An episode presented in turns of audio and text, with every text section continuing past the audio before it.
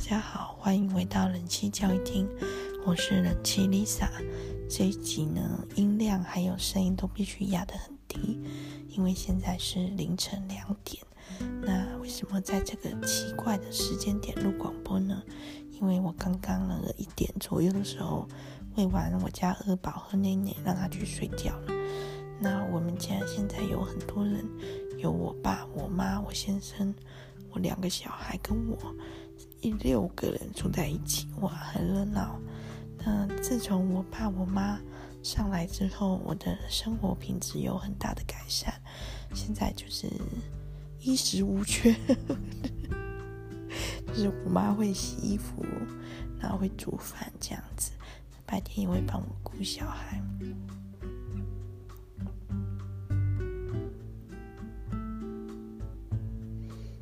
刚听到我们家弟弟的一个一个声音啊，我去把门关了。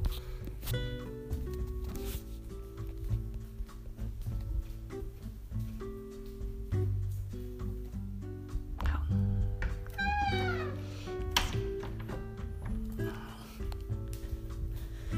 那这集广播呢，跟这个深夜的主题是很契合的，要来讲一个比较恐怖的东西。的月嫂呢，请到这个星期六，就是昨天前天，因为现在应该是算星期一的早上了。好，那月嫂呢，在这个她工作期间有跟我聊天，然后她有去继续进修。他们这种做保姆啊、做月嫂的人都必须一直去上课、去更新资讯这样子。那她有一天晚上去上中药课。隔天就跟我谈这堂课，结果呢，聊到个有点恐怖的东西，就是课堂上老师问他们有没有人煮过产妇的胎盘。哦，胎盘，大家知道什么是胎盘吗？就是胎儿在妈妈的肚子里的时候，它的肚在那边会有一个脐带嘛，脐带会连到胎盘，然后胎盘会。有点像是吸附在子宫壁这样子，然后吸收妈妈的养分。所以这里要先简单科普一下哦，胎盘不是妈妈的器官，胎盘是 baby 的器官。就是如果你去验 DNA 的话，胎盘里面的基因跟胎儿的基因会是一样的，跟妈妈的基因是不一样的。胎盘是婴儿在受精卵在细胞分裂的时候会自然形成的一个一个器官，这样子一个物件。那小 baby 生出来之后，baby 都会先生出来，生出来之后大概十五分钟，十五分钟左右，胎盘也会被分娩出来，因为这个东西也没没用了，就要被产出这样子。但是有有一些状况下，胎盘会拖比较久才分娩出来，就胎盘的剥离。没有那么快剥落。那如果胎盘没有生出来的话，其实产妇也会有危险，后续健康也会有问题。那如果胎盘一直生不出来的话，医生会直接把手伸进去，哇，好可怕！然后把它剥下来，这样子。好，那这个月嫂去上的这个中药课，老师就问到大家有没有煮过胎盘，然后那一堂课呢，大概有三十几个月嫂。其中就有五个人举手，就是有煮过。我胎盘，对于吃胎盘这个东西，我是觉得非常恐怖，因为它是有点像 baby 的一部分。虽然 baby 生出来之后，这个脐脐带跟胎盘就没有用了，那我们台湾的医学是直接就把脐带剪断。然后打一个结，之后剩下的那一小段脐带连着 baby 的部分，大概四五天，十五天左右会自然脱落。那胎盘一般都是当医疗废弃用品，直接就丢掉。但是为什么会有这种料理胎盘、吃胎盘的事呢？嗯，是因为据说胎盘有很丰富的营养，然后也有很多的微生物、矿物质。然后还有雌激素、女性激素。那吃胎盘据说可以养颜美容，然后滋阴补气，然后预防产后忧郁症的。那。胎盘除了直接吃以外，还有另外一种用法，就是可以磨成粉做成胶囊。在国外也有这样的一个风气或做法，就很令人意外吧？因为以为只是中国华人无所不补、无所不吃，其实海外也会，外国人也会吃胎盘。那我根据我去查的资料呢，其实，嗯，吃胎盘这件事听起来有够恐怖，但是其实是一个大自然的现象。所有的哺乳类的野生动物几乎都会吃胎盘，就算是草食性动物，比如说牛啊、羊这种本来吃草的也一样。为什么动物野生，特别是野生动物要吃胎盘？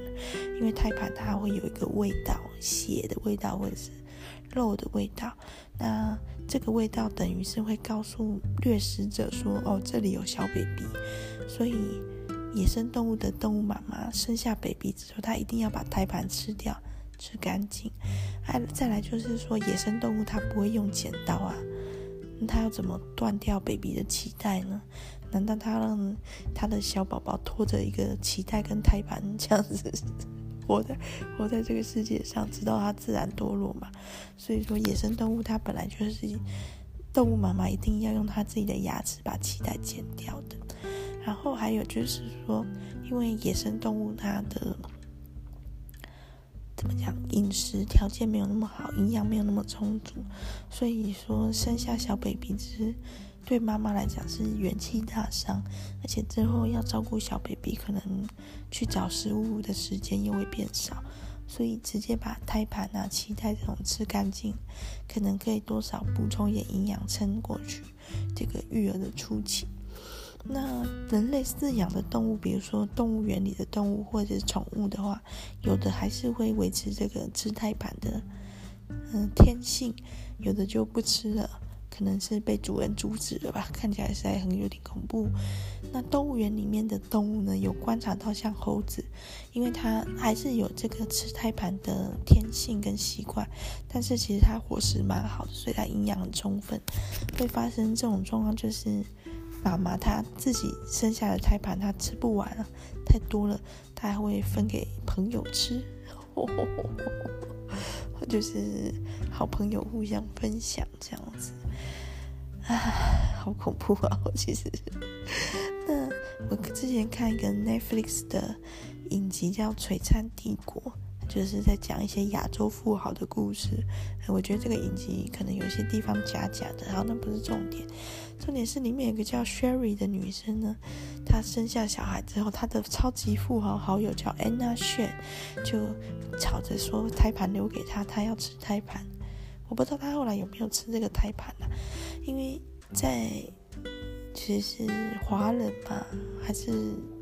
世界上所有人都是嘛，就是啊，就有些人的观念里面，胎盘是吃胎盘是可以长生不老的，可以保持年轻的。那电影有一部叫《饺子》的电影，诶，刚好是白灵优演的，里面也有吃胎盘。那吃胎盘其实有一点。微妙的恐怖感，但是我觉得最恐怖的是吃婴儿，这是一个有点像都市传说的东西，就是说，呃，广东地区，特别是中中，因为中国的一胎化有之前前前十年吧，前十年前二十年，会有很多的女婴被堕胎或是被引产。因为一胎化的关系呢，又禁止医生用超音波揭露性别，所以可能有些产妇、有些妈妈，她会等到胎儿都已经很大了，她才知道性别，她才去引产，或者是她干脆等到胎儿生下来是男生，她就要；是女生，她就不要。那这些死胎。这些没有办法长大的胎儿，被丢弃的胎儿，据说就会在广东某一些特别的餐厅被料理。那这个不知道真假啦。那有一些相关的图片流出，还有人说这只是一个装置艺术，但也有人说这是记者去偷拍的。不管怎样，听起来都有够恐怖。那吃胎儿的。用处呢，据说是也是可以补气，可以补充营养，还有就是男性可以壮阳。呜、哦，我真的是想到就怕死了，就是这好像是港港片里面的恐怖片里面会出现的剧情桥段。好，那这个盘呢，实际上我在网络上有找到非常多真的有吃胎盘的人的经验分享。首先，我先讲反面的好了。有一个很有名的医生叫苏怡宁，他是核心妇产科的创办人。现在核心核心妇产科呢，已经是据说去年接生了台北市三分之一的产妇。哇哦，就是一个高档的医疗，然后提供很多比较比较类似温柔生产的。一些套装行程，但是非常的贵就是了。但是因为现在的人少子化嘛，可能只剩一胎或两胎，也比较愿意在生产上花很多的钱，然后宁可多花点钱，也不要让生产的过程不愉快。所以核心这样的一个体系就蛮受欢迎的。这个苏怡宁院长呢，他在自己的 FB 曾经公开驳斥批评过这种吃胎盘的。一种行为，他认为说吃胎盘那么补，你干嘛不去吃动物的胎盘就好了？然后干嘛要吃自己的？而且现代人又不怎么缺乏营养，为什么要这样补？当然他，他的他的观念里面，如果产妇要把胎盘带回家去吃，他也是不会阻止的。他建议连脐带算干脆也一起吃一吃。那网络上实际找到的真的有吃胎盘的的案例呢？其中我看过有一个案例是海外生产的三宝妈，然后她前面两个小孩产生产完，她有产后忧郁症。那因为她第三个小孩，她觉得说她照顾那么多小孩，她绝对不能倒下，所以她就决定尝试吃胎盘，她就只煮来吃，这样炖补汤这样。确实，他他感觉到确实有有效。那为什么吃胎盘可以治产后忧郁症呢？我觉得这个道理很简单，因为妈妈的产后忧郁症有一个很主要关键的因素是激素的混乱，也就是说，在怀孕的期间。还有生产的过程中，激素是会有很大的波动的，比如说呃雌激素、催产素、泌乳激素这些激素的一个大幅的更动，可能会造成爸爸的一个身体的不适、心灵的一些症状。所以说，如果产后吃胎盘，其实它就是大量的在回补你的雌激素啦。所以我相信它对于产后忧郁症是有一定的帮助，特别是当你愿意去做这个积极治疗的时候，其实忧郁症就已经怎么讲，已经有一定的对治疗忧郁症就有一定的效果了，就是你没有去否定自己或。否定忧郁症，你没有去认为自己是没有力量的时候，本身就是一种力量。你愿意去吃胎盘这件事，本身就是一个很很积极的表现。再来，我查到蛮多案例是温柔生产的人会去吃胎盘。温柔生产呢，是嗯。最近几年比较热门的一个话题，就是所谓的医院生产，其实是很不自然、很机械、很冷冰冰，而且很痛苦的。在这个生产的过程中，产妇她被当成一个客体。就是她被摆进这个医疗体系中，接受一连串的措施，然后包含打催产素的点滴呀、啊，包含被不无止境的内诊啊，包含被装监视器啊，什么等等的。那温柔生产呢，基本上是提倡把生育的主导权回到产妇身上，所以温柔生产有一些是在家生产。有一些是在助产所生产，也有在医院生产，但他的意思就是说，让产妇去直接去面对或掌控生产这件事，他就不打催产激素的点滴了，然后让产妇用自己身体的力量去克服阵痛，而且用比较自然的方式，比如说水中生产，或是比较自然的姿势去让产妇去用力分娩出 baby。那在过程中，家人，特别是先生或者是这个产妇，她可能有其他的小孩，都是会陪伴参与的。那温柔生产的过程通常也是一个生产团队，除有助产士之外，还会有其他人在旁边协助，包含可能煮东西给产妇跟她的家人吃。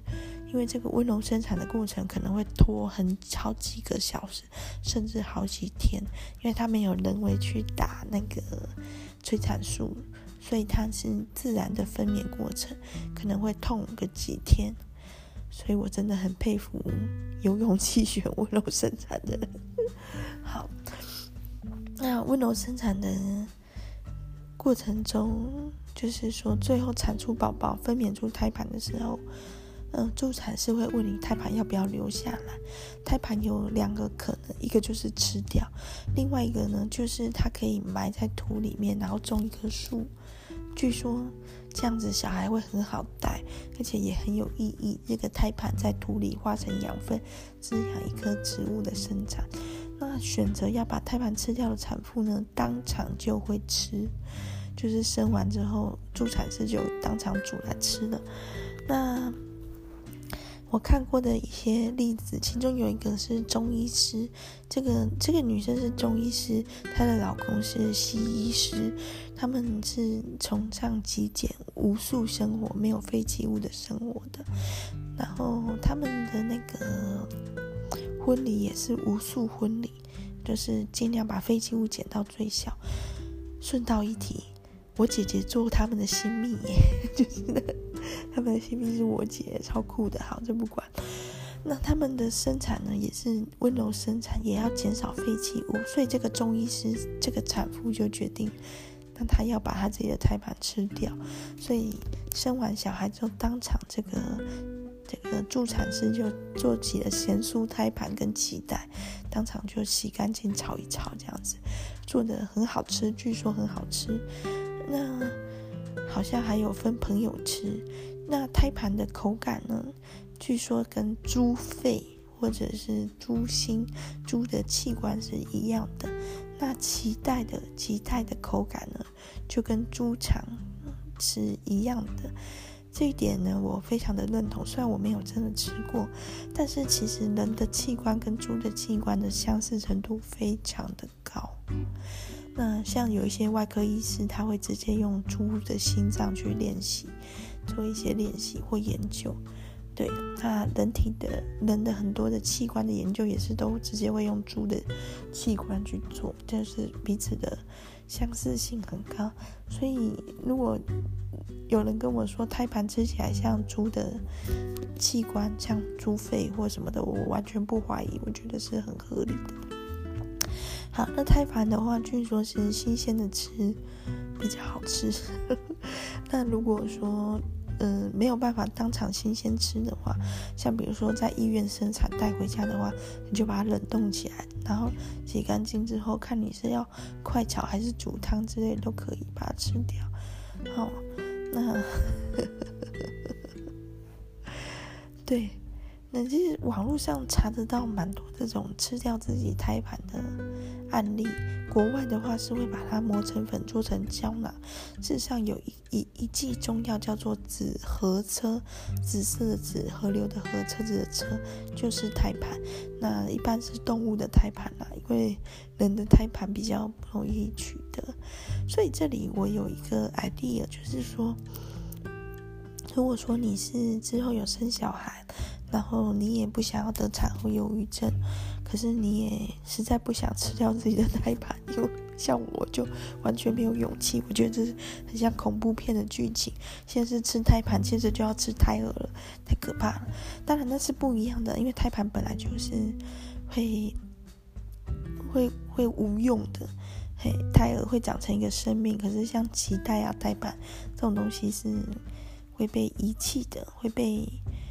排气的这样嘛，排斥脱落的。好，那如果所以，所以说，如果你一个产妇，你也想补充营养，你也不想，你也希望你不要得产后忧郁症，甚至你也想要长生不老嘛，养颜美容的话，那其实就直接去吃猪的胎盘就好了。其实，在 Lisa 的广播里面，很多次吃猪的各种奇妙的激素，很，比如说。嗯、如果你想要你的另一半专情，你要让他吃猪的催产素；那如果你想要让另一半很很情，嗯，情绪激昂嘛，情感丰沛呀、那种性方面表现好的话，你让他吃猪的动情激素。所以说，如果女生你想要长生不老，你想要养颜美容，想要不得忧郁症，那你其实就吃猪的胎盘就好啦，不用吃自己的，不用吃人的，那你就免去了很多道德上的可能的争议。当然了，胎盘是会被排出体外，但是感觉还是有点像在吃人肉，不觉得吗？我觉得还是我会怕怕的。好，那提到温柔生产呢，就要讲到我在查询资料的时候，顺便发现的一个有意思的东西呢，那就是叫做莲花生。莲花就是莲花出淤泥而不染，只可远观不可亵玩焉的那个莲花。莲花生是什么意思呢？莲花生产，意思就是说，你如果用自然生产，把宝宝生出来之后。不不去剪断脐带，也就是说，让宝宝连着脐带，然后过十五分钟之后，胎盘也生出来，宝宝连着脐带跟胎盘一起生活。那一般来说，大概三到十天左右，脐带会自然的干燥脱落。那为什么要让宝宝连着脐带跟胎盘一起生活呢？据说这样可以让胎盘。跟脐带的最后一点营养呢，回到宝宝身上，然后没有这个人工剪断脐带的动作呢，据说会让宝宝比较没有压力，他之后的个性也会比较稳定。但是这里会有个很大的问题，就是胎盘本身其实就是一块充满血的肉块的那种感觉的东西，所以说如果你让宝宝带着胎盘生活七到十三到十天，胎盘是会可能会腐败，可能会发臭的。所以去做这个莲花生的动作的人呢，他会把胎盘保存起来，他可能会用一些盐或香草去覆盖在胎盘上，或是把胎盘装在一个保冷袋里面，这样避免胎盘去腐败，因为发出一些异味。那。这过程有点像在腌肉啊，我觉得看起来很像，很像你要烤猪排的感觉，就是胎盘上又抹盐啊，又抹迷迭香什么的，很有意思吧？那网络上也可以查到，不管是国外或是台湾，都有人去做这样的事，嗯，真是无奇不有啊。但是我觉得这个东西其实是很违反自然的，也就是说。嗯，吃胎盘反而是比较 符合自然的，因为动物都会吃啊。那我我没有一个动物会让宝宝跟脐带跟胎盘连在一起生活，对宝宝来说是一个很大的负担。人类的宝宝因为在在六个月以前几乎没有办法自己移动。三个月的时候可能开始会翻身，所以拖着一个胎盘三到十天可能不是太大的问题，因为在三到十天内，人类的宝宝基本上是不会动的，连看都看不到，呵 呵不会移动的。可是你想看，像牛、羊、狗、猫，它们的宝宝一生出来，其实几天内就会走路了，甚至有些动物一生下来的瞬间就站起来，就跟着妈妈走了。那拖着一个胎盘要干嘛？就是增加增加摩擦力，所以自然界是不可能让这种事发生。所以我觉得莲花生就是让宝宝跟着脐带跟胎盘一段时间是违反自然，所以我不不怎么认同这个生产方式。对，那这一派的人认为说这样的方法其实是不会感染的，因为没有一个外部的伤口。可是我觉得还是很怪，我觉得是会有感染的风险的。就是拖着那个脐带跟胎盘对宝宝，我觉得是不好的。大家自己见仁见智啦。嗯，好，那讲完这个胎盘的事之后，来讲一个比较不那么恐怖的，好了，母奶。好，我不知道大家敢不敢吃自己的胎盘哦，或者是别人的胎盘。哎，对了。在妈妈社团里面，有一个产妇问说，她先生想吃胎盘，想吃那个产妇的胎盘，有人知道怎么料理吗？被大家骂得要死，骂那个先生就是，先生你补什么补？先生你不是就贡献了一滴精液而已吗？在这个怀孕跟生产的过程中，对爸爸社团对于先生都是很仇视的，对，人家先生想补嘛，那反正产妇也是会有一个胎盘嘛，不补白不补嘛，也不用骂成这样了，但是就是说，确实是先生想吃自己的太太的胎盘是蛮奇妙的一个心态啦。好，比起胎盘这种比较。难以下咽的东西吧，我也没吃过，我没有资格说，说不定超好吃啊。嗯，我不知道啦。如果各位听众有吃过的话，欢迎来 IG 告诉我哈。那比较不禁忌的东西是母奶。那我本人现在呢，冰箱跟冷冻库也冰着一大堆母奶，产量过剩。母奶可以吃吗？当然可以啊，不然宝宝怎么长大？那其他人可以吃吗？这点就很有意思，因为据说母奶也是超级的养颜美容、长生不老的东西，很营养，其实就是营养品而已啦。那而且母奶是天然的，它没有任何的人工添加物。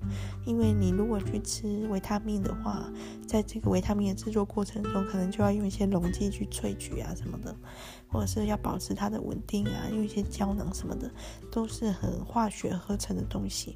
可是母奶它就是纯天然的。那有一些人会去喝母奶，就是它不是 baby。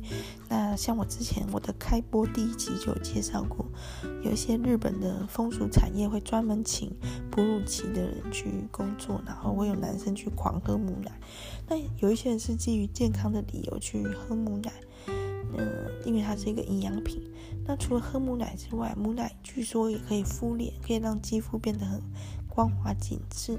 那如果你的母奶产量甚至是多到要塞爆冷冻库的那种的话，你还可以用母奶泡澡，可以像杨贵妃那样肌肤变得很光滑细致这样子。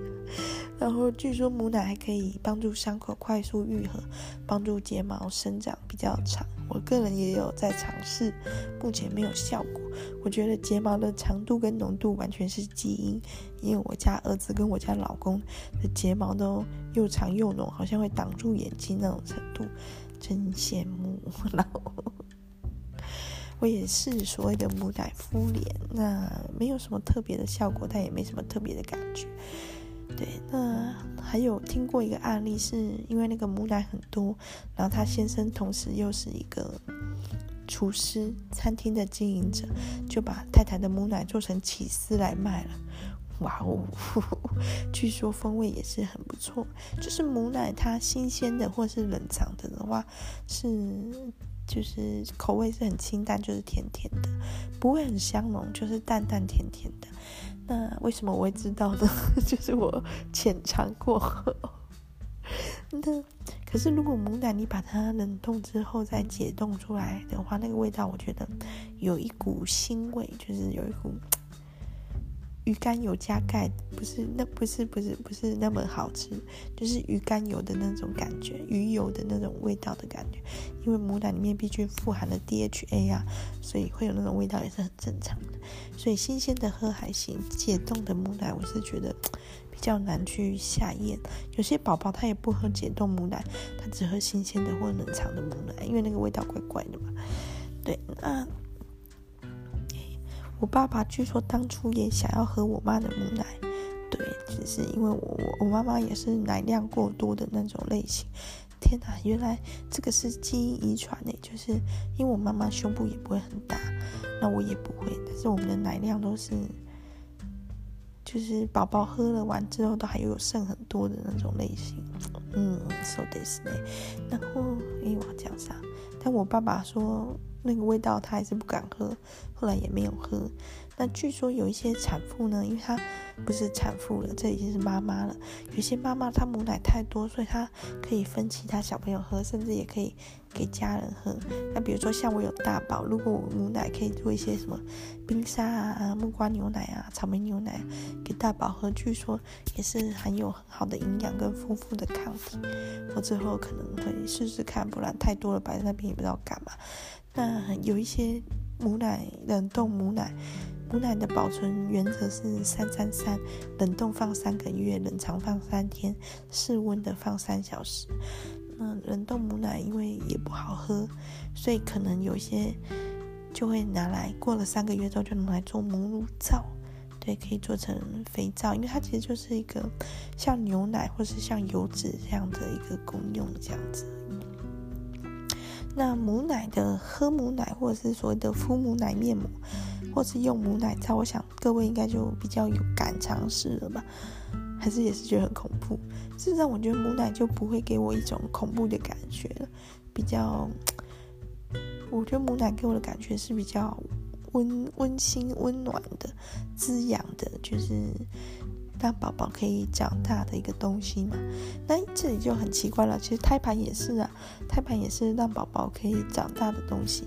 但是胎盘有点，首先它的外形就不是很讨喜。我不知道各位有没有看过，看过胎盘，可以有点也有点像，有点像一团红色的肉，有点像一个红色的灵芝麻大香菇那种感觉，血袋血装血的袋子那种感觉，外形就不可爱了。对呀，难怪大家都不敢吃。但母奶给我的感觉就很像营养的大骨汤这种感觉，所以就比较愿意去做一些尝试。好，这个这一集完全不知道该怎么收尾了。哎哎，总之呢，这集也是很有建设性的啦，就是说，如果各位。诶，没有生小孩，就是还没有胎盘，但是也想知道说这个东西是不是真的可以治忧郁症，或者是帮助身体健康，就去吃猪的吧。好，结案，这集又是，这，又是这样的结结束了。好，大家拜拜。